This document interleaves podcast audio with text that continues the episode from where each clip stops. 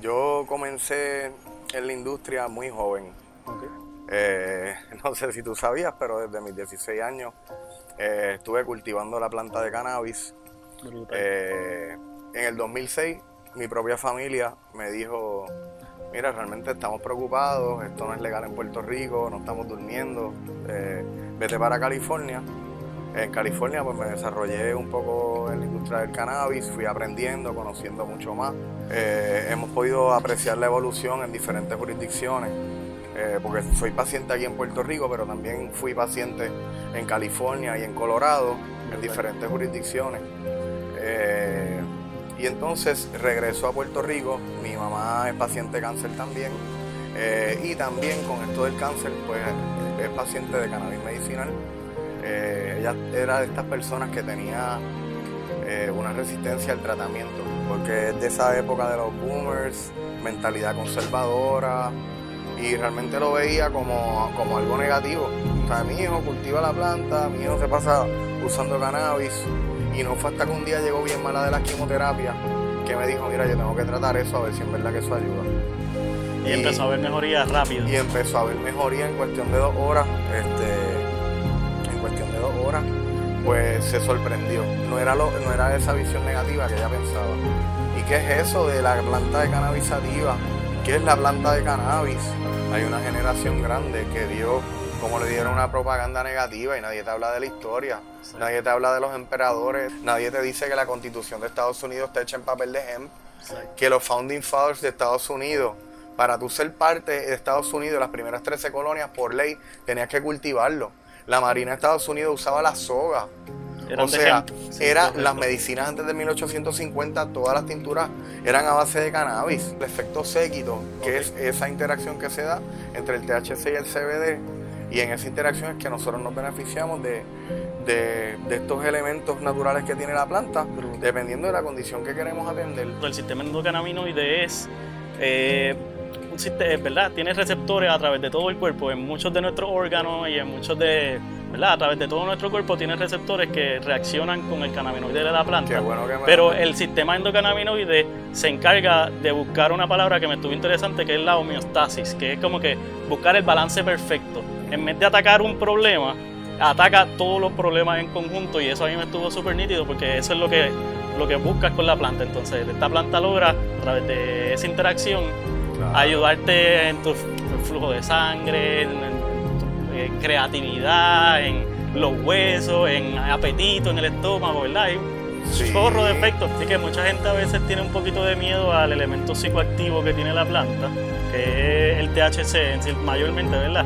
Y es importante no tenerle ese miedo, sino aceptarlo y buscar el balance y esa dosificación, ¿verdad? Para, porque es esencial. Claro, la diferencia básica entre el THC, que es tetrocannabinol delta 9, y el CBD, que es cannabidiol, es que el THC es la parte de la planta que te provee el efecto psicoactivo. ¿okay? En arroz de habichuela hay un que se use medio raro, es como el arrebato. La notita, la parte de la notita de la planta. O sea que es una cuestión de uno conocerse, de acuerdo al producto que estés consumiendo, que la industria siga evolucionando, que la persona vaya perdiéndole ese miedo de la planta, que se le dijo ganja, pasto, hierba, creepy. Mira, cannabis te beneficia, está probado, hay muchos estudios. Ok, o sea que esto es bien viejo, es cuestión de uno ir excavando, erradicar el tabú. Ya está bueno, estamos en el 2019. Este es el weekend de 420. Es honor a la planta, la planta de cannabis sativa que a muchos nos ha beneficiado y más aún después de María. Agradezco a todos los growers de la industria de Puerto Rico de corazón el esfuerzo porque el que es grower está ahí peleando con accionistas, peleando con los costos de la luz, con los insectos. Merece ese reconocimiento y más en esta semana. Los muchachos que son los trimmers, las muchachas que hacen la transportación de los productos. Mano, todo el mundo se merece un aplauso.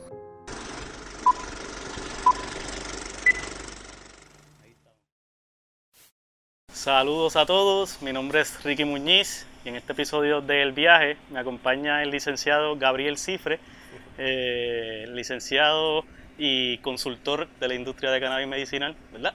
Sí, correcto.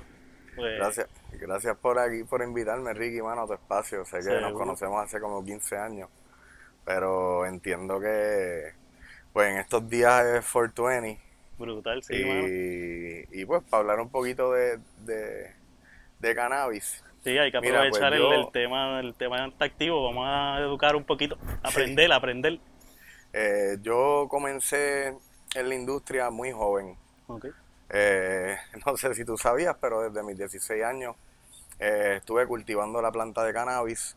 en el 2006 mi propia familia me dijo, mira, realmente estamos preocupados, esto no es legal en Puerto Rico, no estamos durmiendo, eh, vete para California.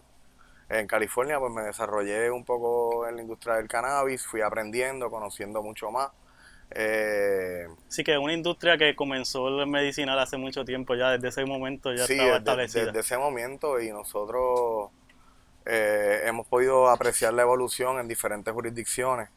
Eh, porque soy paciente aquí en Puerto Rico, pero también fui paciente en California y en Colorado, en diferentes jurisdicciones. Eh, y entonces regresó a Puerto Rico, mi mamá es paciente de cáncer también, eh, y también con esto del cáncer, pues es paciente de cannabis medicinal.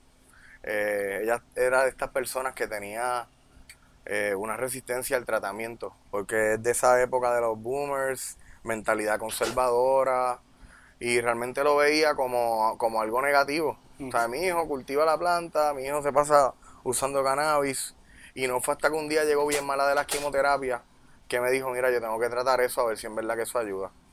Y ese día lo probó y le quitó el estreñimiento, le quitó los dolores de, de la barriga, le quitó las náuseas, le ayudó para el dolor de las coyunturas. No sé si saben, los pacientes de cáncer la quimioterapia es bien fuerte y le da dolor al levantarse de una silla, en lo que el cuerpo se levanta y se calienta por la mañana. Y, empezó a ver mejoría rápido. Y empezó a ver mejoría en cuestión de dos horas, este, en cuestión de dos horas, pues se sorprendió. No era, lo, no era esa visión negativa que ella pensaba. Yo regreso de California, estudio Derecho en Puerto Rico. Eh, estudiando Derecho, todavía seguía trabajando en la industria en California. O sea que yo pagué mi préstamo estudiantil mucho con dinero de cannabis que, que de la industria. De la industria, sí, tú estabas eh, trabajando allá en... Claro. Eh, directamente, en, ¿en qué parte estabas trabajando de la industria en, en California? En cerca de San Diego, Pasadena, ah, toda esa área. ¿Y estabas trabajando con, en, la parte del crecimiento de la planta o...? He corrido, he corrido todas las etapas, igual que aquí en Puerto Rico, desde trimmer hasta tener que hacer transportación, distribución, empaque, básicamente hasta ayudar con mercadeo, yo no sabe de mercadeo. He corrido todas las, todas las bases y aquí en Puerto Rico da la casualidad que también. Ya cuando regreso a Puerto Rico, pues obviamente la industria arranca sorprendentemente. Algo que yo pensaba que no iba a ver en mi juventud o pensaba verlo tal vez a los 50, 60 años, lo estoy viendo ahora. Y en cuestión de, de unos, ya en el 2015 ya eso empezó a evolucionar, 2016 hicieron los reglamentos, hicieron un, marco legal para que esto funcionara. Entonces más personas pues se han interesado en lo que es el uso y consumo y qué es eso de la planta de cannabis sativa, qué es la planta de cannabis. Y, y, mira, eso tiene muchos nombres. Exacto, vamos a empezar desde, desde atrás para... porque mucha gente viene con la, con la concepción, ¿verdad? De, de, de que esto es una planta que es un getaway drug, eh, hay mucha gente con dependiendo de qué generación tú vienes, vienes con una, una visión diferente. Eh, vamos a comenzar desde el principio, ¿verdad? ¿Qué es cannabis? Mira, la verdad es que podemos irnos más natural y rústicos todavía. Esto es una planta que lleva 4 mil millones de años antes de Cristo en la Tierra. Brutal. Y si está en la Tierra es porque yo entiendo que es una alternativa y se ha demostrado por generaciones y por diferentes culturas que era beneficioso. Habían culturas que lo usaban por términos religiosos, espirituales, otros este por cosas medicinales. Exacto. Sí, la, la, la ayurveda, que, creo que es de las medicinas más antiguas. Sí, y desde que éramos cavernícolas, yo no me imagino nosotros cuando éramos cavernícolas, cargábamos con la mujer, los hijos y las semillas de cannabis, porque por eso es que hay semillas de cannabis de diferentes partes del mundo. De ahí es que viene, eh, o sea, nosotros le, le decíamos pasto, le decíamos marihuana, le decíamos criti, le decíamos ganja. Nosotros los abogados le decimos marihuana porque nuestra profesión y todos los taxes y las leyes lo denominan así. Ese fue el término que aceptó. Los médicos le dicen cannabis porque los médicos lo dicen en honor a los cannabinoides de la planta, que esa es la parte medicinal la cual uno se beneficia. Y el nombre científico. Y es el nombre científico de la planta. Exacto. O sea que, pero no significa que porque uno le diga de una manera eh, u otra, pues está mal, puede ser que lo hagas o por tu diferente clase social, por tu conocimiento, o porque tu cultura, los rastas le dicen ganja y en Costa Rica le llaman de otra manera. Pero por lo menos es bueno que la persona sepa que esa planta lleva en la tierra un montón de tiempo. Hay un doctor israelita que descubrió que la planta tiene lo que llaman el sistema fitocannabinoide. Y nosotros el ser humano el sistema endocannabinoide. porque es endógeno al ser humano. No dice endosanax ni endoclonopin dice endocannabinoide. Brutal.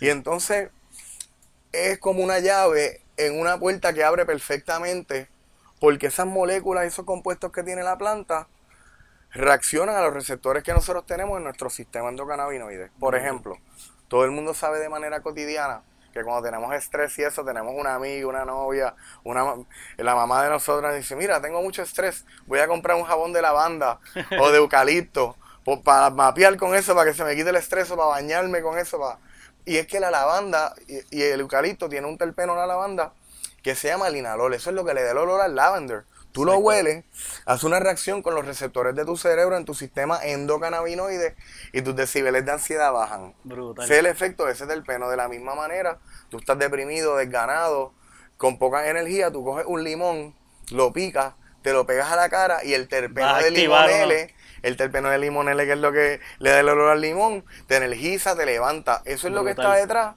de la teoría de las plantas que están en la naturaleza. Sí, sí, sí, esos son elementos naturales de la planta que la eso, el terpeno son lo, eso, ese elemento del olor y esto son como que de los mecanismos de defensa que usa la planta en su ecosistema. Y en nuestro y en nuestro sistema por a través del sistema endocannabinoide pues tiene efectos positivos como estás diciendo. la, planta, eso está brutal. se han descubierto más de 116 compuestos de los más que se hablan. Eso es como si fuera una farmacia en sí. Cuando tú tienes un montón de enfermedades y tú usas medicina tradicional te rompes un brazo tienes ansiedad usas clonopin para la ansiedad usas ambien para dormir tienes muchas condiciones y te dan muchos medicamentos. Sin embargo, con la planta del cannabis, la planta en sí es como una farmacia. Tú tal vez con una misma planta puedes atender más de una condición, dependiendo de la cual de la, de la eh, condición. sí, sí, las condiciones que están padeciendo, dolores, achaques. Y, y, la persona debería de estar pendiente a cuál es el perfil desde el pelo de la planta, dependiendo de lo que está buscando. Brutal. Y como hay tantos tantas variedades. Y, algo, y algo importante es que eh, mencionaste el sistema endocannabinoide, que yo estaba leyendo, el sistema endocannabinoide es eh, un sistema, ¿verdad? Tiene receptores a través de todo el cuerpo, en muchos de nuestros órganos y en muchos de, ¿verdad? A través de todo nuestro cuerpo tiene receptores que reaccionan con el cannabinoide de la planta. pero el sistema endocannabinoide se encarga de buscar una palabra que me estuvo interesante, que es la homeostasis, que es como que buscar el balance perfecto. En vez de atacar un problema, ataca todos los problemas en conjunto y eso a mí me estuvo súper nítido porque eso es lo que, lo que buscas con la planta. Entonces, esta planta logra, a través de esa interacción, ayudarte en tu flujo de sangre, en, tu eh, creatividad, en los huesos, en apetito, en el estómago, ¿verdad? Hay un chorro de efectos para el cáncer, para... Hay todos esos compuestos que ah, probablemente descubran más, han descubierto 116 de los más que se conocen, de los más que se hablan es THC y CBD. Y cuando tú vienes a ver las cosas que atienden, atienden más de una condición. Brutal. El THC, hablando de los receptores, el THC atiende más las cuestiones cerebrales y el, sistema nervioso. El CBD atiende más la cuestión del sistema inmunológico. Pero ambos en conjunto es lo que la teoría del doctor este Israel, creo que es Sánchez Guda. Yo, en el nombre ahí, te lo debo. Lo buscamos, lo buscamos. Lo buscamos. Pero este es el doctor que realmente habla del efecto séquito, que es esa interacción que se da entre el THC y el CBD. Y en esa interacción es que nosotros nos beneficiamos de de, estos elementos naturales que tiene la planta, dependiendo de la condición que queremos atender. Sí, que mucha gente a veces tiene un poquito de miedo al elemento psicoactivo que tiene la planta, que es el THC en, mayormente, ¿verdad? Y es importante no tenerle ese miedo, sino aceptarlo y buscar el balance y esa dosificación, ¿verdad? Para, porque es esencial. Claro, la diferencia básica entre el THC, que es tetrocannabinol delta 9, y el CBD, que es cannabidiol, es que el THC es la parte de la planta que te provee el efecto psicoactivo. ¿ok? En arroyo habichuela, y aunque se escuche medio raro, es como el arrebato. La Sí. notita, la parte de la notita de la planta. Ahora, para hablarte y serte bien honesto, las personas que toman clonopin, Ambien, Xanax, Percocet, todas esas pastillas tienen su notita. Exactamente. La Percocet tiene su efecto psicoactivo, la Clonopin tiene efecto, su, su efecto psicoactivo, eh, y si no tuvieran ese efecto psicoactivo, no te servirían para la ansiedad y no, no Sí, fueran tienen, ansiolíticos. tienen, tienen un elemento de, de sedativo Claro, y eso. y- Claro, la clave es usar la planta en una dosificación proporción, proporcional a tus necesidades médicas y a tu tolerancia de acuerdo a tu metabolismo. Genial. Eso es lo, la clave. Si tú usas cannabis y no estás en control, o no puedes ser fiel, o no puedes jugar balompié, no puedes estudiar, o pues mira, no es para ti. Sí. Y si tus niveles de dolor son exuberantemente altos, pues tal vez el cannabis te complementa, pero tal vez no es para ti tampoco, sí. porque es una planta. Esto tampoco va a poder competir con una percocet hecha en un laboratorio. Sí. El día que tú y yo que jugamos balompié por 15 años, nos rompemos un tobillo, por más que nosotros, y yo llevo consumiendo cannabis desde mi Sí, hay ciertas cosas, hay un límite. hay un, ciertas- hay un límite, o sea, o sea, hay cosas, hay niveles de dolores y, nive- y niveles de enfermedades y pues hay que, tú sabes, tampoco podemos decir esto cura, esto no es aprobado por el FDA, pero sí es una alternativa natural Brutal. que, fíjate, te está protegiendo la barriga, la gastritis, porque la mayor parte de las personas que están en la industria en Puerto Rico están cansadas de tantas pastillas, o toman Ambien para dormir, o toman Clonopin para ansiedad, y ya llega el punto que se toman tres Clonopin diarias porque le han aumentado la tolerancia. Ya cuando te tomas tres Clonopin en un día, eventualmente te va afectando el hígado, el riñón y te va te puede dar gastritis. Sí, tienes ese O side sea effects, que lo que Eso los ha ido empujando y timoneando hacia recurrir a los dispensarios para buscar una alternativa tal vez vaporizada para poder medicarse por el pulmón, alveolo, torrente sanguíneo, efecto psicoactivo en 5 o 10 minutos, a meterle más medicamento a la barriga y seguir irritando ese sistema. Sí, brutal. O sea está que- recurriendo a un elemento que, que es natural para el cuerpo, el cuerpo lo acepta, no tiene esos efectos secundarios como todo esto. La, la planta fue Y, demonizada y- por y años. eso no quita que uno a veces sí tenga que recurrir a otras cosas, al igual Claro. que el cannabis no es la solución completa, hay que hacer cambios en su dieta en, ciertos momentos, hay que hacer, pero pues, como todo, o sea, pues quizás hay- a veces todo. tienes que recurrir a algo más fuerte y hay cosas, otros cambios que hay que hacer, mantenerse activo, hacer ejercicio, pero el, es una, es una, hay que aceptar que es una planta que tiene un efecto positivo en muchos elementos de nuestro Claro, cuerpo. lo que pasa es que hay una generación grande que vio cómo le dieron una propaganda negativa y nadie te habla de la historia. Nadie te habla de los emperadores de hace 3 mil millones que lo usaron. Nadie te dice que la constitución de Estados Unidos está hecha en papel de hemp. Exacto. Que los founding fathers de Estados Unidos, para tú ser parte de Estados Unidos, las primeras 13 colonias, por ley, tenías que cultivarlo. La Marina de Estados Unidos usaba la soga. Eran o sea, hemp. Sí, era correcto. las medicinas antes de 1850, todas las tinturas eran a base de cannabis y de, y de pero Correcto. con todas las industrias y la cuestión, de hecho el primer carro de Henry Ford no se corría con gasolina, se corría con Wow. o sea que esto es una cuestión que sí se ha, se ha demonizado por años. Eh, más con la eslogan de Ronald Reagan y Nixon, cannabis is a gateway drug. Empiezas en cannabis y terminas en, en drogas como heroína, crack, que hoy por hoy Eso es sabemos una que eso es falacia, sí. falacia, que hoy en día es un exit dr- drug. La gente que se está quitando de alcoholismo, de cigarrillo, que de, la clono- de las pastillas que son ansiolíticos, de las personas que tienen padecimientos de insomnio severo, y, y ya las pastillas no le hacen nada, están recurriendo a la industria y están teniendo mucho éxito. ¿ok? Brutal. No todo el mundo, y no puedo decir que 100%, porque somos todos individuos, y el cannabis reacciona diferente. Hay una parte, la planta tiene unos elementos objetivos, Ok. que es la predisposición genética de la planta, que le da a entender al paciente qué es lo que va a sentir de acuerdo a la selección que haga. Exacto. Igual que cuando vamos a Walgreens, que hay muchos vinos. Hay vinos de Rioja de España, vinos de California, vinos de Uno un Italia. poquito más caro, uno un poquito más y- yo no sé nada de vino, pero sé que son de diferentes regiones, diferentes uvas.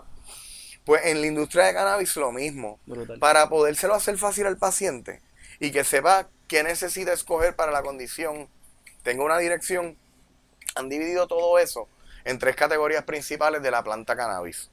¿Ok?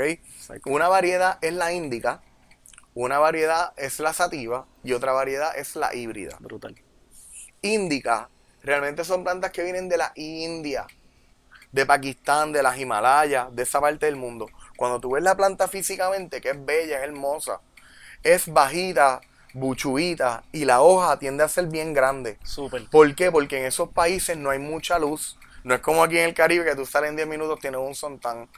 Allá no es la misma cantidad de sol y la naturaleza las hizo mágicas, la hizo una Sí, hoja, fueron una genéticamente hoja grande para poder agarrar la mayor fotosíntesis posible y el efecto que tú sientes cuando tú consumes normalmente una planta índica es un efecto de relajación corporal. Brutal. genial. O sea que las personas que tienen ansiedades, que las personas que tienen espasmos musculares, dolores, que tienen náuseas, normalmente se inclinan a la variedad índica. Índica. Dentro de la variedad índica hay muchos vinos, hay muchas plantas, igual que hay muchas bromelias, hay muchas orquídeas. Sí. ¿Ok? Eso, los diferentes strains, Ahora. hay muchos nombres. Claro, por eso es que de todos esos nombres raros que los pacientes van a ver en los Lo dispensarios. importante es conocer en general el, el que Claro. la, la variedad índica tiene ese tipo de efecto y si no me equivoco en los orígenes de por sí pues, ese tipo de plantas eran las que contenían a, a diferencia de los cáñamos eh, que en otros Sí, países era más industrial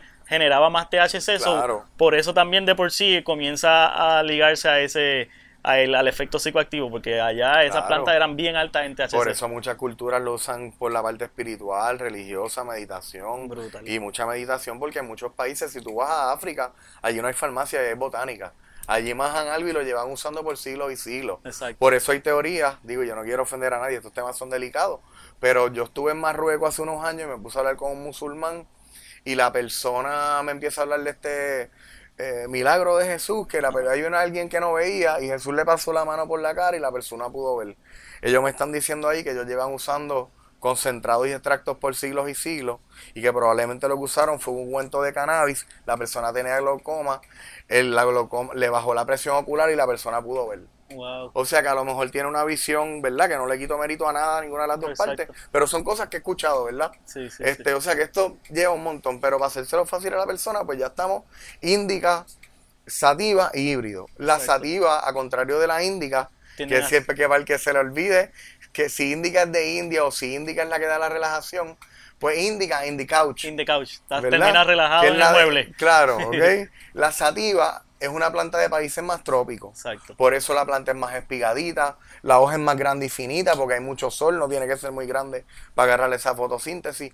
Y cuando tú la consumes, los cannabinoides terpenos que normalmente él trae la planta, te energizan, te levantan, es más un efecto cerebral, menos efecto corporal. Brutal. Y entonces la híbrida es un balance de los dos. Realmente eh, yo soy de los que en mi plano personal pienso que hoy en día todo es híbrido. Igual que no hay razas puras. Sí. No hay taíno puro, ni español puro, ni africano puro, estamos todos mezclados.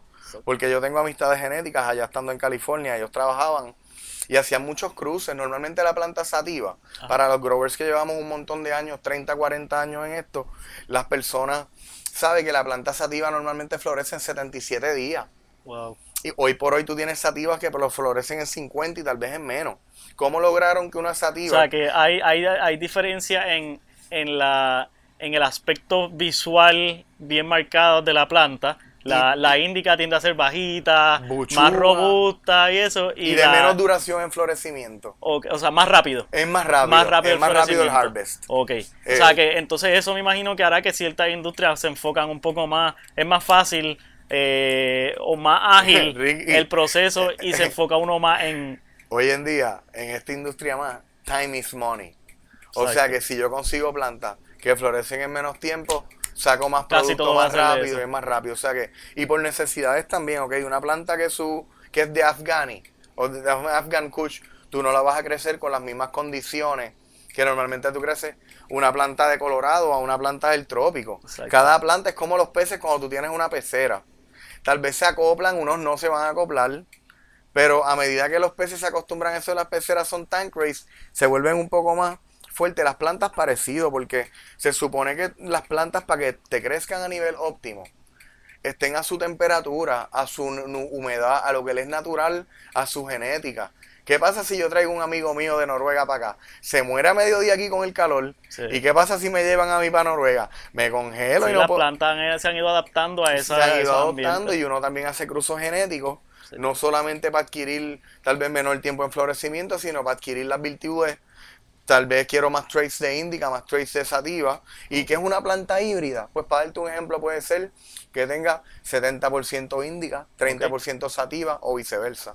O que sea 60%. Que tiene propiedades de ambas, sigue teniendo todos los componentes, THC, cannabinoides, tiene terpeno y todo, pero una proporción diferente y que tiene un quizás no es tan definido el efecto de decir como que con este, este tipo de flor o, este, eh, al consumir esta planta no no es tan definitivo el hecho de que pues no tenga un efecto tan situativo o tan... No, por lo menos cuando el paciente tiene la idea, eh, ¿verdad? Y eso también lo sabe el, grower, ¿verdad? El que selecciona la semilla tiene una idea si la conoce la genética desde antes. Si no, cuando tú compras una semilla siempre uno se orienta de cuántos días de florecimiento y la predisposición de la mata.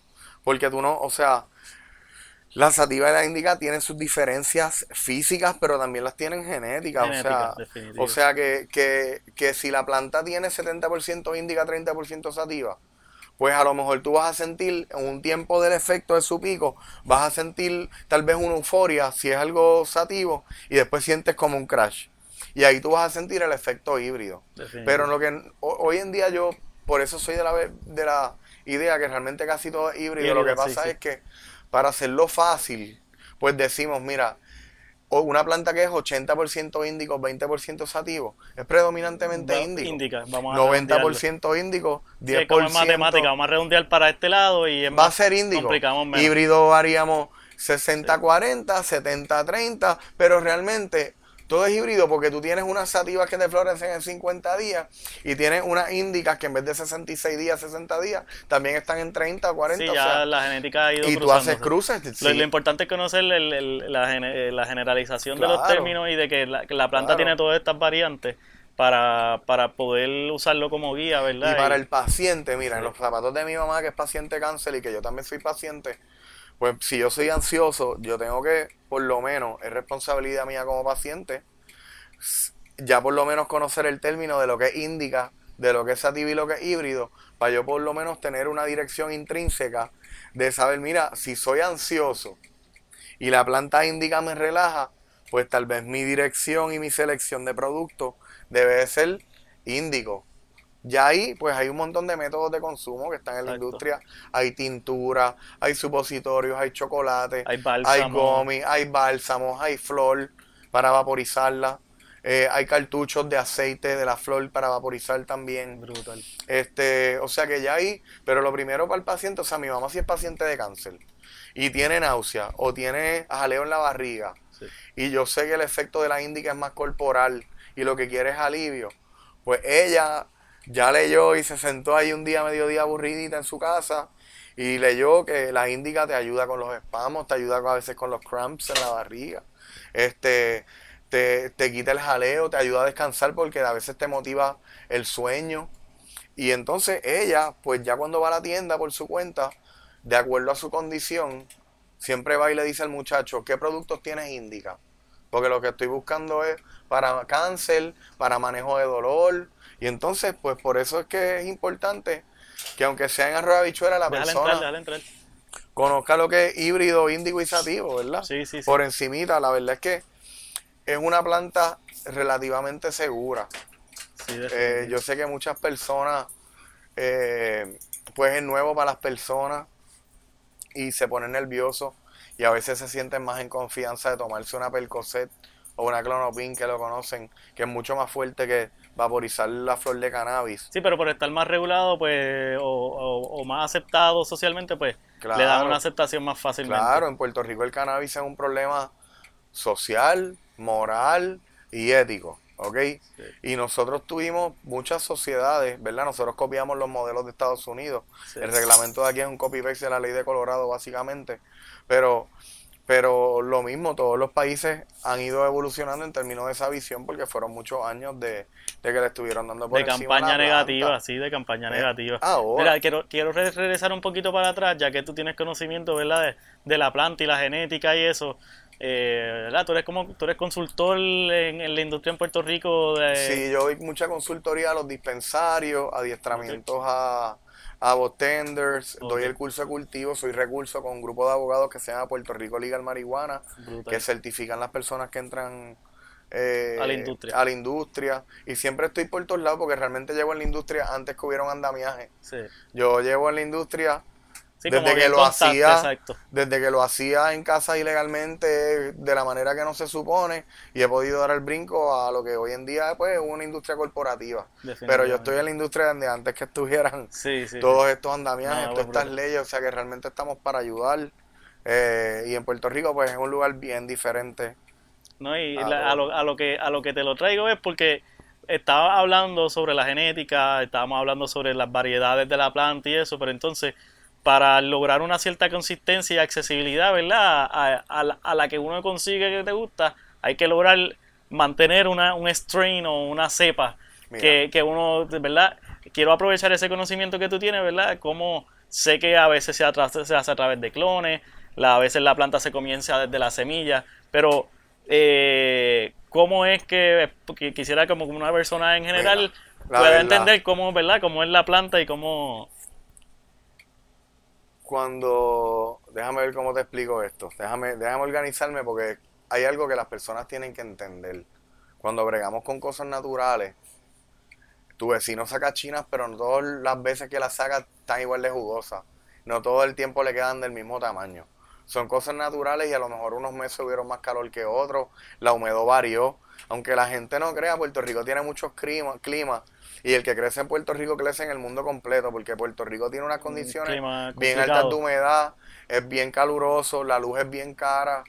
Y entonces, pues obviamente todo eso afecta a los productos. Plantas que yo de Colorado que te, nos testean 34, aquí yo las traigo y, y, y testean 26% y está Wow. muy bien, pero cambia, ¿ok? Ahora, todo comienza con la semilla.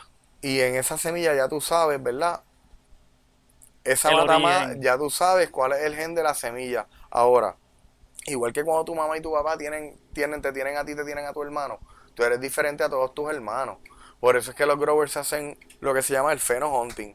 Tú tiras 10 semillas de Blue Dream y es bueno que la gente sepa que las 10 semillas de Blue Dream van a ser diferentes Exacto. dependiendo de la mano del grower, cómo está ese green thumb, los nutrientes que use, las luces que usa, la temperatura del lugar. No es lo mismo un cultivo en Sí, Coupé eh, con no, un es, no es cultivo en nada fácil, son varios meses Son varios de meses. consistencia que cualquier error lo vas a estar cargando por ahí Claro, para y, y la, y la- el propio clima, no es lo mismo Barranquitas que Coupé.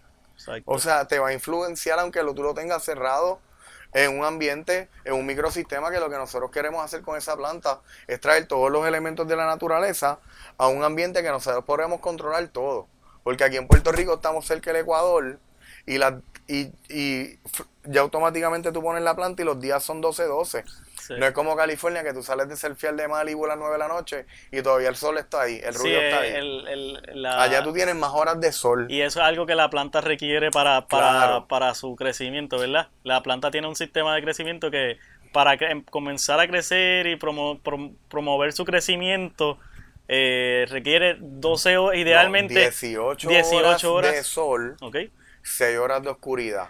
Cuando tú o sea, quieres que, la uno en un país como ese, uno empieza en la época del año, donde e- ese es el timing de luz y esto, hay muchas personas y- que su harvest es una vez al año. y la misma transición del clima, entonces obliga a la planta a comenzar ese proceso. Claro, aquí en Puerto Rico si tú coges una planta y la pones en el patio, automáticamente te empieza a florecer Sí. y entonces a lo mejor florece inmadura porque Y no eso le es porque, porque el florecer necesita, o sea, para florecer entonces la transición a 12 horas de luz, 12 horas de oscuridad. Bueno, lo que motiva el cambio de sexo de la planta son las horas de oscuridad que tú le añadas. Ok, o sea, que no- O sea, que la, las horas de descanso, en cierta Cuando manera. tú quieres que la cambie, se- la planta se cambie a fémina o la planta ya te empieza a florecer para cambiar de ciclo, que ese es el ciclo, ya cambiamos de ciclo vegetativo, que es el que se crece, el ciclo de florecimiento, y ahí entonces tú le pones 12 horas de luz y 12 horas de oscuridad. Ok. Es la oscuridad lo que le estimula la hormona de crecimiento, de florecimiento la, a, la, planta. del cannabis. Ahora, en términos de genética y la consistencia,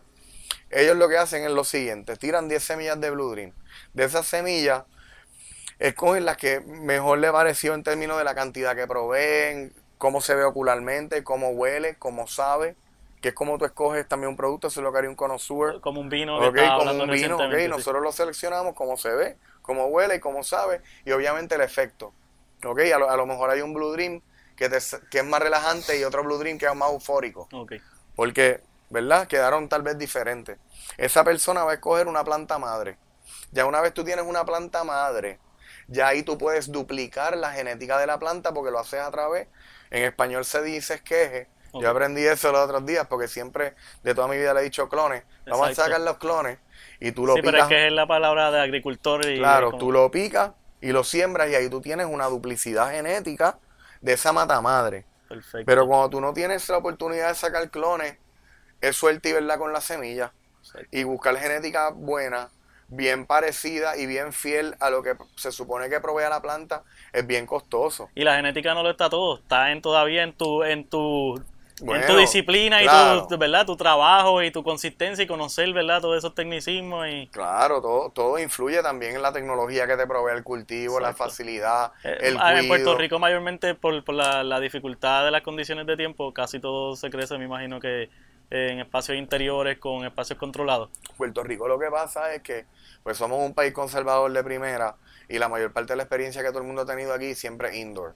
Indoor también en el sentido es mucho más fácil controlar la temperatura de la, y la calidad de la planta versus outdoor. Sí, crea un clima ideal. Outdoor te puede ahorrar luz, pero sacar buen cannabis de calidad en un greenhouse es bien difícil. Tienes que practicarlo. ¿Tú quieres saber cómo se siente una mata en un greenhouse? Vete a tu carro en el parking, abre el sunroof y siéntate ahí te vas a morir de calor. Eh, la gente está copiando ideas de otras jurisdicciones, de California, Colorado, Ohio, Oregon, you name it, que la temperatura es, es, o sea... Sí, no se concentra el calor como aquí. Eh, Muchachos. hay sol, pero está a 60 grados, o se balancea. Aquí hay insectos, el powder mildo es un cuco en Puerto Rico. Tú tienes un cultivo grande y con estos cambios de humedad te llueve, te dieron hongo en todas las matas. Versus un cultivo interior que es un poco más fácil controlarlo y como quiera pasa. Entiendo. ¿Ok? En California no te creas que todo lo que es ruido azul es mejor. California a veces los terrenos esos grandes, cuando les da una plaga, somos más fumigadores que growers. Y cogen y rocean con el illegal 20 y todo. Por eso muchas personas que traen productos de afuera, ojo con lo que compras, porque tú no sabes, no tienes pruebas del laboratorio, no sabes si es de un greenhouse con hongo y lo pasaron en extracción. El que no de la liga creciendo una buena un buen cannabis, una buena hierba, lo va a tirar para extracción. Y en extracción ellos duplican, me imagino, sus ganancias, por eso lo hacen. Por eso muchos de nosotros en California decimos que a veces consumir cartuchos es como consumir hot dog. Okay, al menos que sea que es bien importante valorar la flor, es donde es la, la, la materia prima, es lo, de donde en verdad se saca el, eh, todos estos componentes. Es la esencia de la naturaleza. Es la esencia de la naturaleza. Mira, que es mejor. Y en ciertas industrias como en Puerto Rico, que de momento pues se, se, crea una noción negativa y se empieza a prohibir y a, y a promover ¿verdad? otros tipos de consumo que son igual de positivos. Pero hay que aceptar que la materia prima, en verdad, es la más accesible para el ciudadano regular, eh, inclusive la más, aceptada y la más... El capitalismo te lleva a estirar el chicle. Cuando tú le pides a tu abuelita, y esto es una frase emblemática mía que he dicho toda mi vida y así se lo expliqué a mami también, porque para mami y las amigas de ella es más fácil coger un cartucho y fumarlo y no sacar el tiempo de bregar con la flor que le tienen una mala imagen. Pero lo que están consumiendo sale de la flor. ¿Qué es mejor? Cuando tú le pides un jugo de china natural a tu abuelita, tiene que exprimir como ocho chinas para sacarte un vasito así de jugo de china.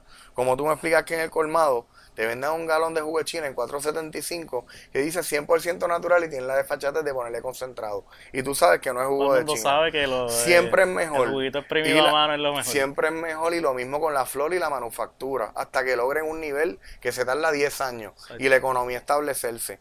Siempre es mejor ir al bolito de limón y exprimir el limón que comprar un jugo tropicana limón en el colmado. Exactamente. Y la flor es ese limón. La flor tiene todos los cannabinoides y los terpenos que la persona realmente necesita.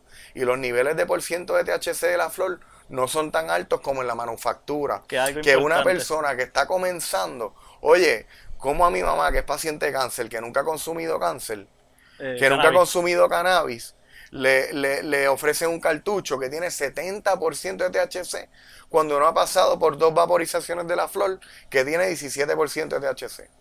Estás llevando a una persona que no bebe alcohol a la tequila en vez de pasarlo por la medalla, por la Henneken.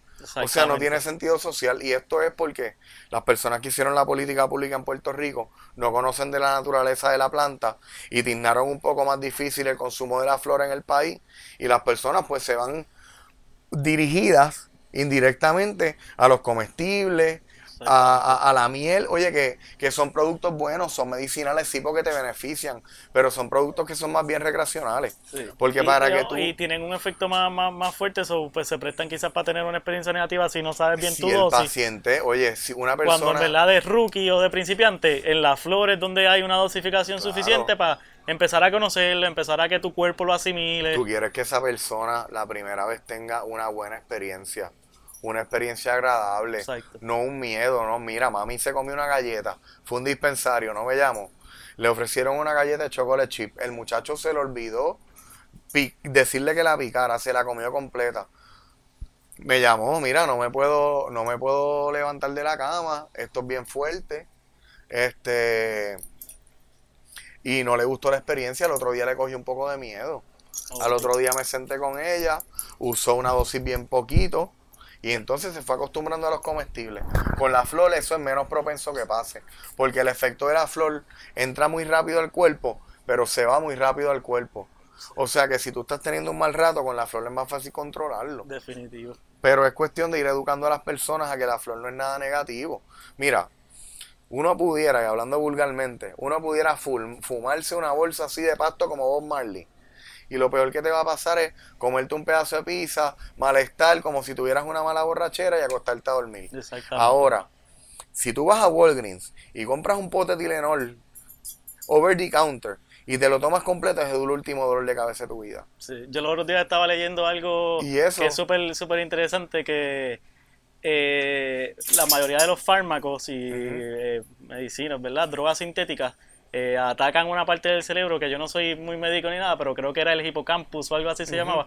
Y eso es un área donde entonces el, el cerebro, si puede entonces tener un paro respiratorio, que es lo que, lo que se identifica con una sobredosis o algo de, de, de drogas, de sea, y hay un margen que se llama creo que SD50, que es como que eh, a qué dosis un 50% de la población si consume esa cantidad eh, va a morir. Eh, con todo, con Tilenol se ha conseguido ese margen. O sea, desde Tilenol, Xanax, todo esto. El, cana- el cannabis, por el sistema, tener un sistema endocannabinoide, es completamente natural y el cuerpo lo va a asimilar, la grasa lo va a absorber y, y no va a haber ningún efecto nocivo. So, eso Exacto, eh, me eso estuvo es algo- blown- me voló la cabeza Es- claro. porque ahí es, es como es o sea no hay forma de, de que pase a ser letal el- eso es algo que la y no es que la gente va a empujarlo a esos límites verdad Claro, mira, uno no empuja el uso del cannabis, Sí. uno no obliga a la gente porque esto es un cambio generacional que tarda. Uno educa del producto, uno les quita el miedo con mucha educación y, y uno los va... Sí, eso es importante saberlo para que, por ejemplo, si, Claro. si, si te comiste un poquito de más, no, no va a tener un efecto negativo en ti. Si un, un de sabido historias que un perrito se, se come un poquito, pues le- sí, va a estar tranquilo, relajado por un periodo de tiempo, pero no, no le va a, a dañar sus órganos, no le va a fallar. Claro, Cannabis nosotros- es súper natural para nosotros. La verdad es que tenemos que estar agradecidos con todo lo difícil que es trabajar con el gobierno. De que por lo menos tenemos un andamiaje legal que permite hoy por hoy consumir cannabis medicinal regulado en los dispensarios. Exactamente. O sea que ya que el que está el que está buscando esto para su beneficio y su salud, el paciente que me dice, Gaby, ¿cuál es el mejor cannabis para HIV? Ujú. Yo poderle demostrar que tengo pruebas de laboratorio y que no tienen metales, que no tienen nada nocivo para su salud, es una ventaja y de verdad que, que yo veo que la industria está evolucionando. Muchas, cada vez más las personas se instruyen. Los mismos pacientes ahora vienen, no es como hace dos años atrás. Ahora el paciente llega y te dice, mira, quiero sativa para el gimnasio y quiero índica para cuando vaya a ver a Netflix con mi esposo porque padezco de insomnio. Brutal. Vienen personas que trabajaron en las torres. Eso es positivo verlo, De- que, personas de todas edades ya tengan eso y que la idea es seguir, seguir que la gente siga Mira, conociendo. los otros días vino un paciente que me dice, mira, a mí se me rompió todo mi ciclo de sueño cuando lo de María, por lo de las torres y La empecé a- ansiedad. y perdí el sueño y ahora duermo de día y de noche no duermo porque trabajaba, me imagino que más de 13 horas de los cuentos esos que uno escuchó en el huracán y él ya llegó con su propio conocimiento y él mismo me dijo, mira, quiero una flor índica para vaporizar antes de acostarme y quiero un comestible que se prolonga un poco más de tiempo en el sistema para que cuando el efecto de la flor se me empiece a ir, me empiece a entrar el efecto del comestible y ayudarme a dormir porque estoy tratando de regular mi sueño de nuevo y con que yo duerma 5 o 6 horas corridas, mira, estoy agradecido. Y le funcionó. O sea que poco a poco las personas están hablando en los términos correctos. Correcto. Ya mami sabe lo que es índica, mi vecina sabe lo que es sativa. Este, sativa te activa, por lo menos te lo dicen. Este, y los botenders, que son los, las personas que te dispensan en la industria, cada vez te hablan con mejor propiedad, te hablan de los terpenos, que es la parte de la cual mencionamos anterior, Sí, que sí. te interactúa. Sí, no, enfocarse en una cosa, en por ciento de. THC o en Pues, no quiero oye, esto, quiero CBD. El por pues, ciento de THC realmente es para que, para que tú sepas si te estás tomando una medalla o una Henneken. Sí. Es el por ciento de tetrocannabidol, pero tampoco es muy... Eso es average, porque realmente como tú lo mides es THC-A. Cuando tú lo mides en THC, tienes que cambiarle a través de combustión para medir ese por ciento. Y eso puede ser subjetivo en los laboratorios, dependiendo de su protocolo. Sí, eso es el Y THC no- es que está, el THC se activa. No, y tú tienes una planta y siempre la parte arriba va a testear más alto que la parte del medio y la parte de abajo, porque la parte arriba de la planta da más sol y el mejor fotosíntesis. Sí. O sea que si es top colabot, Sí, cuando uno, cuando uno ve la, la planta se da cuenta que eh, la, la planta genera mejores flores en la parte de arriba Siempre. y después en el proceso de secado se va a concentrar parte de esa resina Claro. en la parte de pero la es punta. porque mientras más arriba, más cerca de la luz está, mejor se alimentan esos capullos. Esta parte va a ir quedando en sombra, Brutal. entra menos fotosíntesis. Y entonces, obviamente, esta parte va a quedar nuggets más grandes, un, con mejor volumen. Exacto. La parte de abajo es lo que por ahí en la calle llaman filtrafa, shaky, Exacto. ¿verdad? Y realmente lo mismo, no es lo mismo, la misma calidad. Por eso en California o en Holanda te venden a un precio lo que es el- la parte top de la mata, top colabot, Y crean- y la parte abajo y crean diferentes precios. Dinámica que en Puerto Rico totalmente diferente por la sobresaturación de mercado que hay, que es una competencia que no es ni saludable porque se supone que sea a base de la proporción de pacientes que haya, Sí. eh, que, que de, a proporción de hay- pacientes, eh, dependiendo del área jurisdic- de- jurisdiccional, tantos pacientes en Ponce, tantos dispensarios, Exacto. tantos pacientes en Cuba y tantos dispensarios. Y abajo, Y. Puerto Rico es una isla y, y- y la han sobresaturado y las personas se han visto obligadas a bajar un montón los precios. Pero, pero eso no debe ser norma. Ok. ¿ok? Eventualmente yo me imagino que eso va a cambiar también y falta mucho por madurar en la industria. Este, van a venir muchos cantazos, igual que muchas cosas buenas. Sí. No se puede, el uno sin el otro. Sí, sí, eso es- Este- es, parte. Pero nada, espero que, que sí, que siga evolucionando y que, que siga para bien siempre con, con el paciente al final del cabo, ¿verdad? Porque Mira. claro, a veces los chavos están envueltos. Esto- Una, que- una cosa, no quiero que se me olvide. Estaba hablando, ¿verdad? Que la planta, hay veces que pues abajo lo que sale es como que la filtrafa, como dijiste. Pero en, ahí, en cierta manera, la planta casi entera se le puede sacar muchos usos, ¿verdad? Sí, Eh, y sí, y sí, hay sí. una cosa que no, que no hablamos, el, el cáñamo, el hemp industrial. Eh, el hemp industrial, si no me equivoco, es como una variación del cana de la sativa que es como un primo. que se, que se modificó para que no genere THC y pudiera caer dentro de las regulaciones, ¿verdad? Y poderse No, no es que se, no es que se generó para que no tuviera THC. La genética de esa Eh, planta es tiene esa propiedad. 0,3% de THC. Todo lo demás es cannabidiol. Eso crece bien parecido a la caña de azúcar. Eso crece por ahí libremente, ¿sabes? Eso son fils y filiagres, porque la, realmente el mayor uso de eso es textiles, no es medicinal. Se saca Para que sí, sea la- medicinal necesitas un efecto séquito, que es combinación THC-CBD, que esa planta, esa variación, no lo provee. De ahí tú puedes sacar semillas, como el que come que es de cosas naturales, nutrición, pero no es medicinal. O sea, cuando te dicen que el empezó en una mala concepción y te explico por qué. El CBD, que es el cannabidiol, que es un compuesto molecular, eh, lo provee la planta del gen, pero no es lo mismo CBD de una planta de cannabis medicinal que CBD de cáñamo. ¿ok? Ok. Los niveles de por ciento para tu consumir CBD de cáñamo y que te funcione, si tú tienes algo terminal o, o son exorbitantes, dice el lo que te puede proveer. Y cuando las personas compran cosas de afuera, y importante seguir redundando, eh, re- re- volver al, al- al elemento de que el CBD tiene factores positivos, pero es el elemento medicinal en verdad es cuando se combinan todos estos elementos, THC Claro, con CBD, claro. aceptando de que uno tiene unos elementos más sedativos y, y más relajantes y el otro pues tiene más quizás de antiinflamación. y- claro, lo que pasa es que volvemos. La gente por vender, eso es snake oil. Sí. Si Tú vas a lo mejor al en un lugar, en una placita, en una esquina y cosas naturales y te venden unas gotas de, de hemp. La viejita llega al dispensario y, este, y, y te dice, mira, pero aquí tú me vas a vender eso mismo porque aquello no me hacía nada. Y, y yo lo compré para que me durmiera mejor y me ayudara. Y eso no me hace nada. Esto que tú vendes en el dispensario, ¿es lo mismo que yo compré en la esquinita de allí? No, No, no es el mismo producto. Ni CBD con una con una relación Claro. de THC y Esto es un producto bien regular, o sea, es un producto que es bien técnico al crecerlo, que en Puerto Rico es difícil porque la luz, aquí hay cultivos que pagan 100 mil de luz mensual Wow. para cultivar la planta. O sea, nosotros no cultivamos una planta de sábila, cultivamos una planta de cannabis medicinal que necesitamos la iluminación que necesita, imitando el sol lo más posible, Sí, para cumplir con las todas las condiciones de aire para que no tengan insectos, no tengan pesticidas, no tengan nada nocivo para tu salud, porque pues eso mismo es. exactamente. Entonces, si todas esas variantes lo que empiezan a hacer es a confundir a la persona, pues entonces por lo menos que la que sea abierto, pero que entonces venga con conocimiento y orienten bien a las personas. De hemp tú puedes sacar sogas, jabones, camisas, tenis Nike ya con hemp. Sí. Pero si tú tienes Alzheimer, o tú tienes Parkinson, o tú tienes cáncer, no mires para el hemp.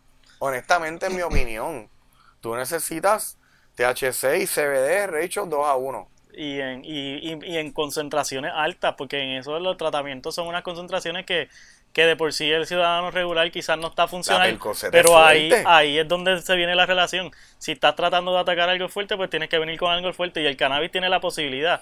Pero pues tienes que aceptarlo, no tienes que tenerle miedo. El THC es Claro, curativo, tiene claro, una propiedad claro, curativa y no le deben tener Todo miedo. está en, en, en eso, en esa dinámica que se va a dar con el doctor que le diagnosticó la condición, usted que es la parte más importante porque nadie se conoce mejor que uno mismo, y el botender que le va a dar una dirección de acuerdo a tu condición, el producto que estés buscando y el método que te convenga, porque a lo mejor tú quieres vaporizar flor y tienes cáncer en el pulmón, Sí. pues ahí te conviene tal vez una tintura, un supositorio, una crema.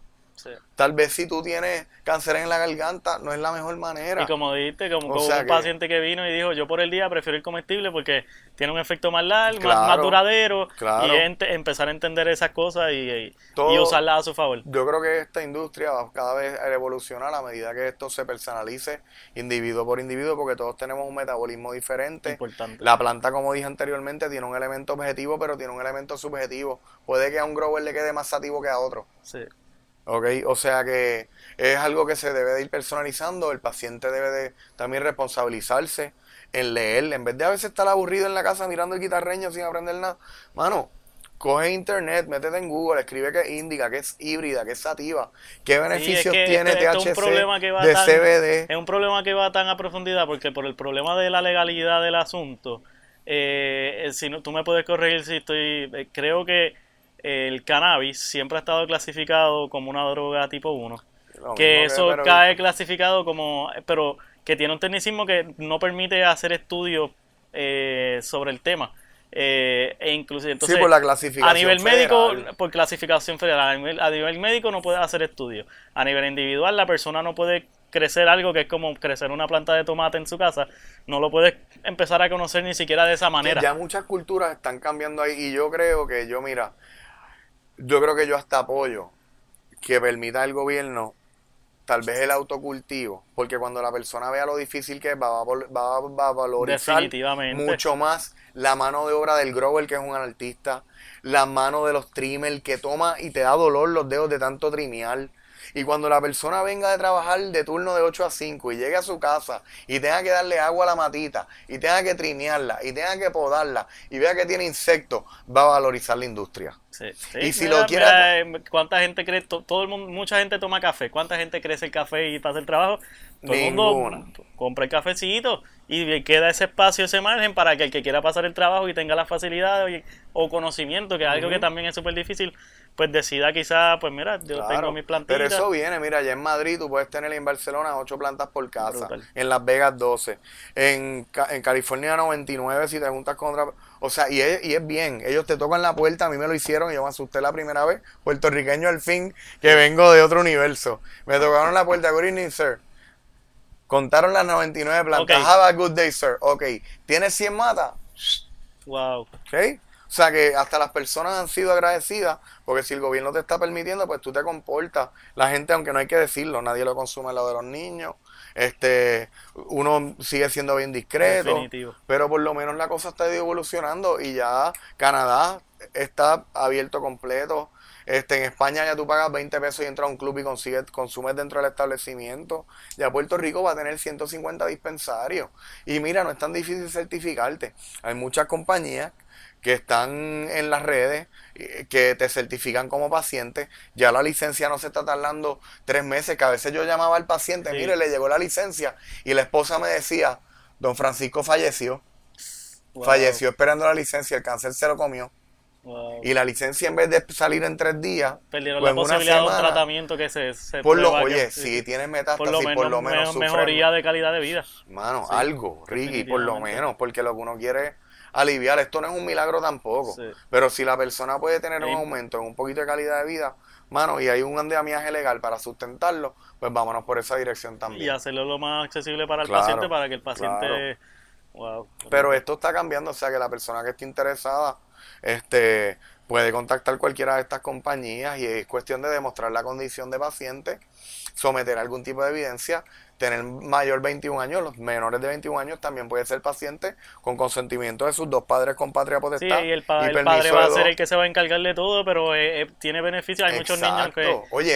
eh, con autismo que entiendo que lo han usado Claro, autismo. aderar, dejan aderar los que padecen de atención de Wow. déficit, muchos niños autistas que el papá viene y dice, mira, mi hijo convulsiones que padecen de convulsiones los regula las cambios, me convulsiones dicen que han bajado de, había uno que me dijo que bajó de 50 convulsiones a 10, algo así, Genial. una exageración que no te quiero ni decir los números erróneos porque me acuerdo la señora comentándomelo y yo me Sí, quedé, que cambia la vida yo me quedé de- anonadado, de, ese Ricky. individuo y de los que lo rodean porque eso Ricky, por año, muchos de nosotros consumimos cannabis desde nuestros 16, 17 años.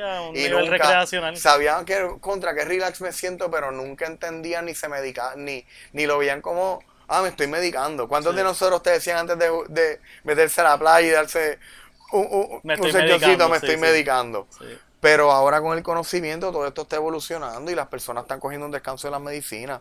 La verdad es que en estos días es bueno la, prim- la primera vez que yo fui a California y, y tuve acceso y pude pu- hacerme un paciente en 2014 y tener acceso a esa industria y ver cómo se fue desarrollando, fue que mi noción cambió completamente. Claro. Y ahí yo empecé a ser proactivo con familiares y eso como que, wow, cuando uno tiene acceso real- realmente a la información Ah, y a la selección de todas estas opciones, es cuando en verdad uno puede sacar el beneficio en vez de En mi estar casa fue un Ichu, recuérdate. Sí, sí, Hace, antes de dos años atrás, tú eras un criminal o un yerbero. exacto, Ahora en el 2019 tú eres paciente de cannabis medicinal. seguro. Y las personas le da trabajo eso. O sea, yo no sé si se puede hablar malo, yo, Sí, sí. pero la primera vez mami me dijo, dame de la mierda esa acá que tú usas. Con frustración por los dolores. Exacto. No fue algo bueno que leyó y esto fue a la mala, llegó ahí. A la mala sí han llegado muchos pacientes y se estoy harto de las pastillas y por eso estoy aquí aunque no creo.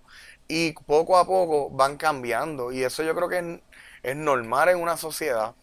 Es bastante natural, así es que las personas le van cogiendo confianza y uno mismo va concientizándose. ¿Cuántas veces nosotros, sí, me estoy medicando y tus y, panas... y después entonces el efecto es mejor porque no es lo mismo que tu mamá le diga a una amiga y se lo recomiende por experiencia Claro. propia a que vengas tú y le digas a esa amiga de tu mamá como que contra, pero considera Claro, esto. Ahora, ahora se va creando un efecto, un snowball Cuando effect. tú crecías y tú vendías por ahí, tú eras el malo de la urbanización.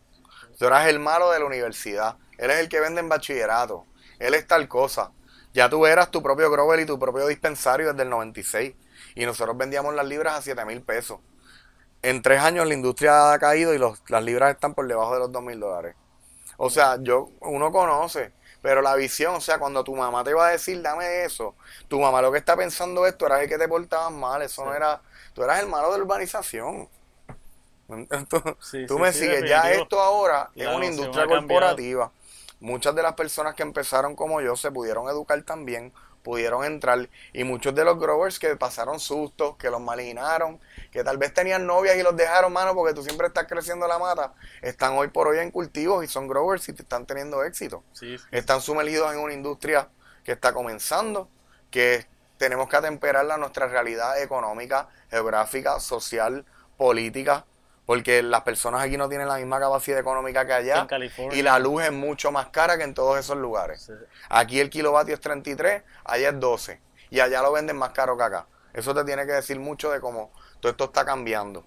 Pero mira, por lo menos tenemos una alternativa y yo te soy sincero, ¿verdad? Para no ser hipócrita. Para que tengan de bastón las clonopin y ese tipo de pastillas, prefiero que tengan de bastón el cannabis, que sé que es un poco más sano, te afecta menos, no te hace hígado en la, la adicción es menos también, no es que no tenga una adicción, pero es menos, es más parecida al café. Sí, yo pienso que la adicción va también este un poquito más relacionada siempre también a la personalidad. A la personalidad. A la personalidad adictiva y eso, pero sí hay, hay cosas que entonces pues sí el cuerpo empieza a, a pedirla. Claro. En esa... Pero lo mismo, como el que no toma café por la mañana, lo estás tomando por adicción o por costumbre. Sí. ¿Sabes? Porque hay personas que se medican de diferente manera. Hay personas que yo he visto que hacen microdosificación. Usan bien poquito a las 8, bien poquito a las 10, bien poquito a, a, las 3, 4 de la tarde y bien poquito a las 6. Son una señora que tiene fibromialgia. No le gusta sentir un efecto psicoactivo muy fuerte. Quiere sentir los alivios de dolor y ella microdosifica su dosis durante todo el día. Sí, mantiene el efecto durante todo el día para inflamación y todo eso. Brutal. Y así puede atender al nieto, puede, puede hacer cosas en la casa. O sea que es una cuestión de uno conocerse, de acuerdo al producto que estés consumiendo, que la industria sigue evolucionando, que la persona vaya perdiéndole ese miedo a la planta, que se le dijo ganja, pasto, hierba, creepy. Mira, cannabis te beneficia, está probado, hay muchos estudios, la meca de los estudios en Israel pero hay muchos estudios de doctores en España, en diferentes lugares. Hay estudios de la Universidad de Grecia en 1960 que han testeado el agua de la bonga con ratones en los 60s. ¿Ok? O sea que esto es bien viejo, es cuestión de uno ir excavando, erradicar el tabú. Ya está bueno, estamos en el 2019. Este es el weekend de 420. Es honor a la planta, la planta de cannabis sativa que a muchos nos ha beneficiado y más aún después de María, porque los niveles de PTSD y ansiedad allá arriba y para perder el sueño y, buscar... Yo, creo que como tú dijiste ahorita... Esto es para seguir y, es una política pública de sensibilidad. Se hizo para el paciente, para buscarle una alternativa natural para el que lo quisiera. Esto no es para obligar a nadie. El que entiende que le da mejor calidad de vida física, espiritual, emocional y de todo lo que tú te puedas imaginar, que lo use. Que sea una opción. El que no, pues está bien, perfecto.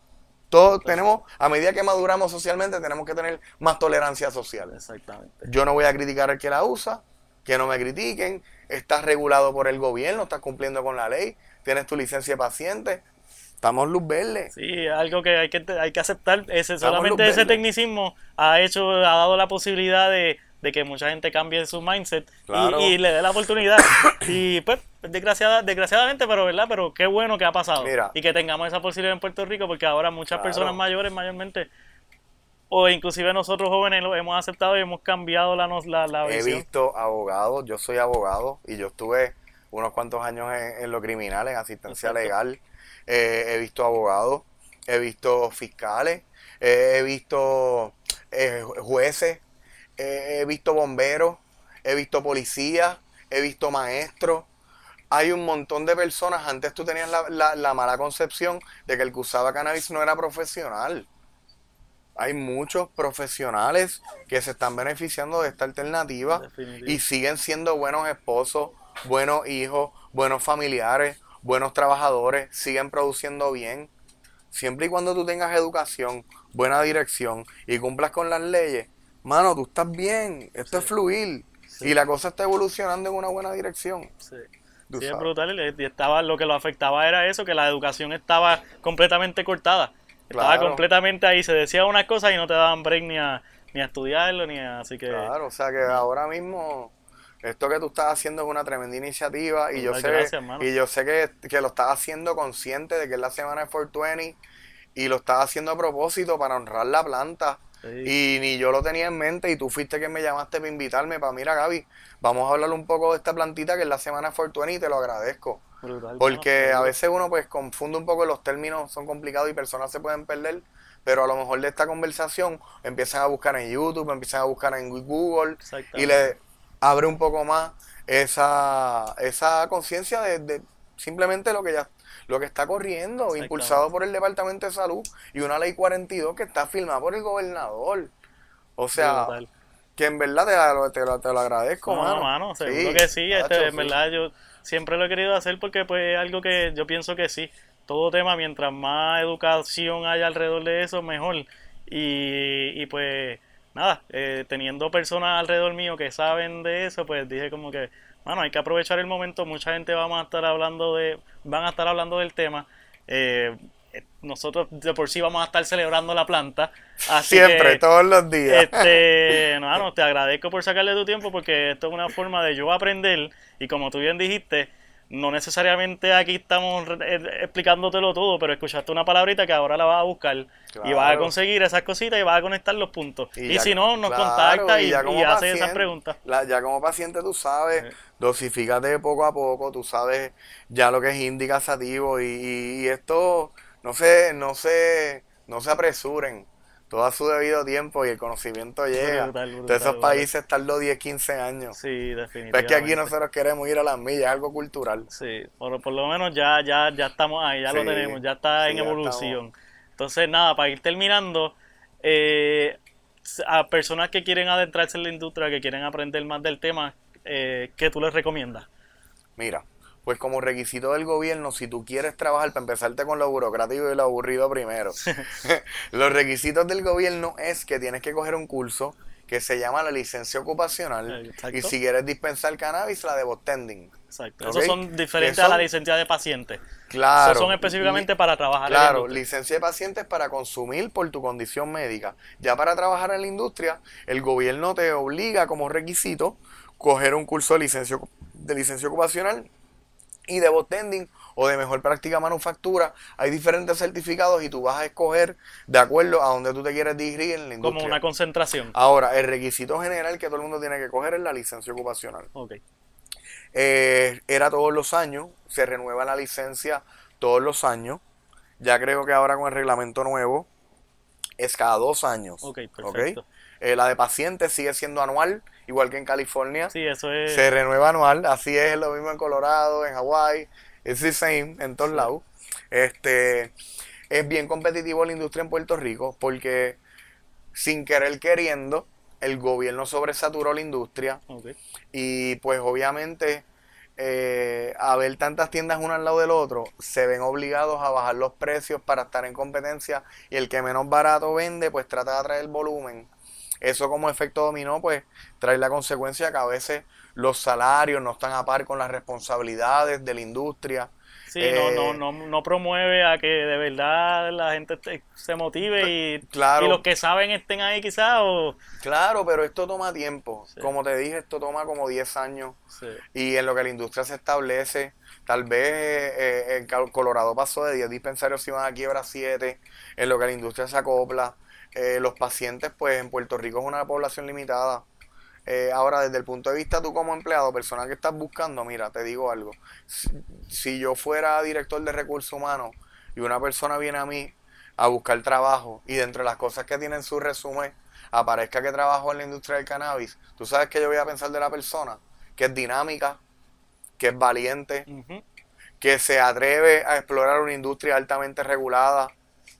Yo lo voy a tomar en consideración, aunque me esté entregando un, un resumen para Walmart en un futuro o para Pfizer en un futuro, porque esta es la industria más regulada en Puerto Rico. Y eso dice mucho. Si a ti no te han quitado tu licencia Tremendo. de empleado, es porque estás haciendo las cosas dentro del marco de la ley, lo estás haciendo bien, estás cumpliendo y, y estás demostrando que puedes estar en una industria bien estricta. Sí.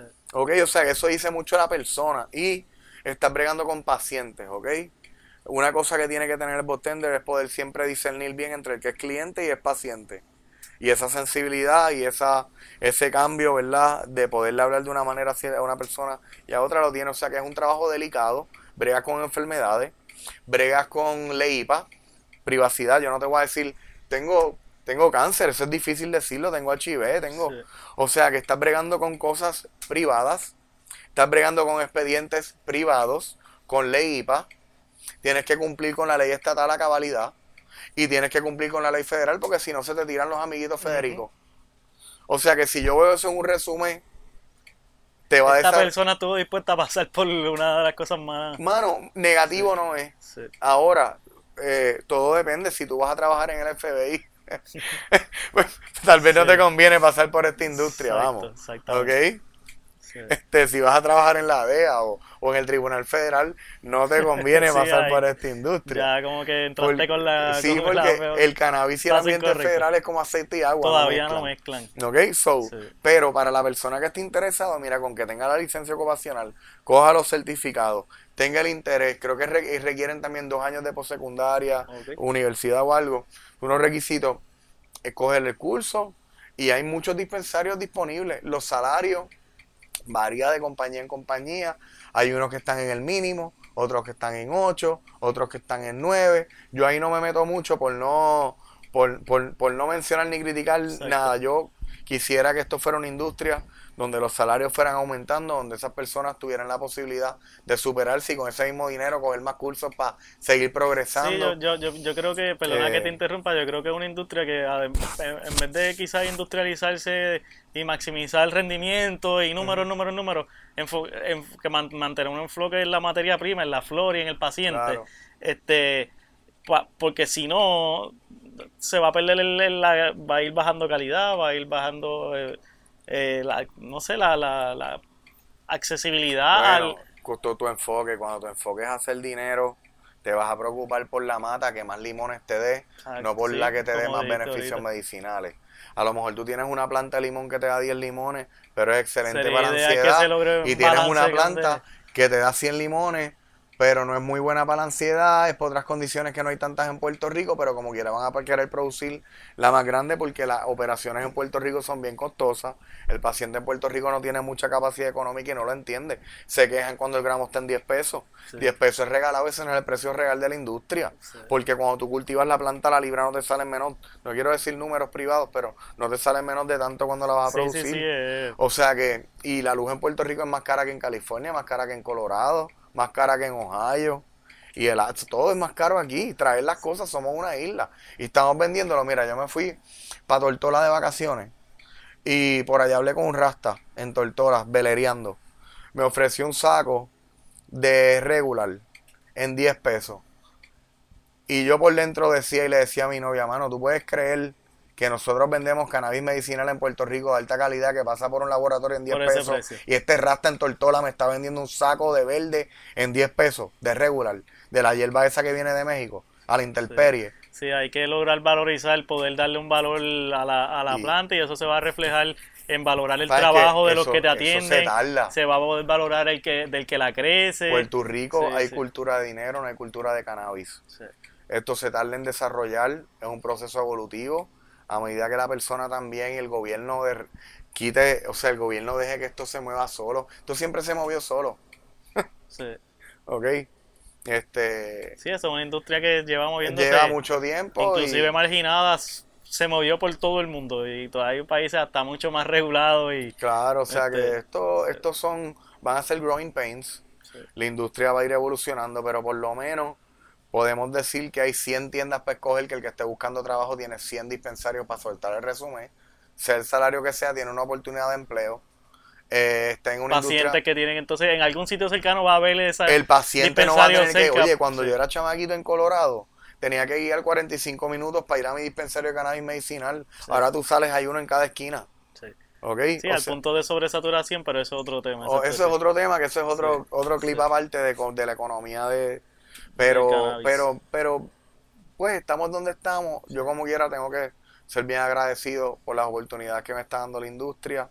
Agradezco a todos los growers de la industria de Puerto Rico de corazón el esfuerzo porque el que es grower está ahí peleando con accionistas, peleando con los costos de la luz, con los insectos. Merece ese reconocimiento y más en esta semana.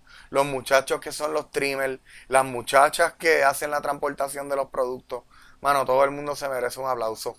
Porque el que está tras bastidores y nada más va a la tienda y dice, ay, ay, esto no lo cubre la reforma, qué caro, y el gramo está en 8 pesos, no ve el esfuerzo que hay detrás de todas esas personas en la industria.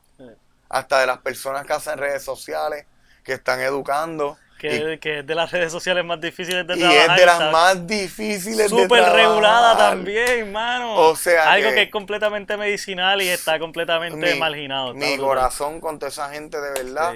Mis respetos a todo el que esté, a todo el mundo, mano. No quiero mencionar a gente en específica porque se me va a quedar. No, y se te queda gente. Pero todos están duros y todos lo están haciendo lo mejor posible. para eso estamos aquí, para celebrar no solamente la planta, sino eh, conocer lo que conlleva detrás de ella, que hemos hablado por toda esta obra o más, y el equipo detrás, ¿verdad? Que como tú bien mencionaste, los felicito, porque aunque toda industria, en Puerto Rico hay mucha industria, todo el mundo está, la cosa está difícil en general, en general. pero en industrias novedosas y en momentos históricos así hace falta de mucha gente para meterle caña y pasar el trabajo y perder chavo Todo lo y que sufrir, es más difícil.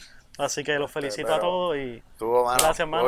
gracias por, la oportunidad de aportar y seguimos. La idea, seguro, y la idea es seguir esta conversación poquito a poco con diferentes recursos, diferentes puntos de vista y seguir aprendiendo, ¿verdad? Y a través de, de eso la gente siga entendiendo y y conociendo del tema. Así que gracias, brother. y hasta la próxima. Y gracias a todos.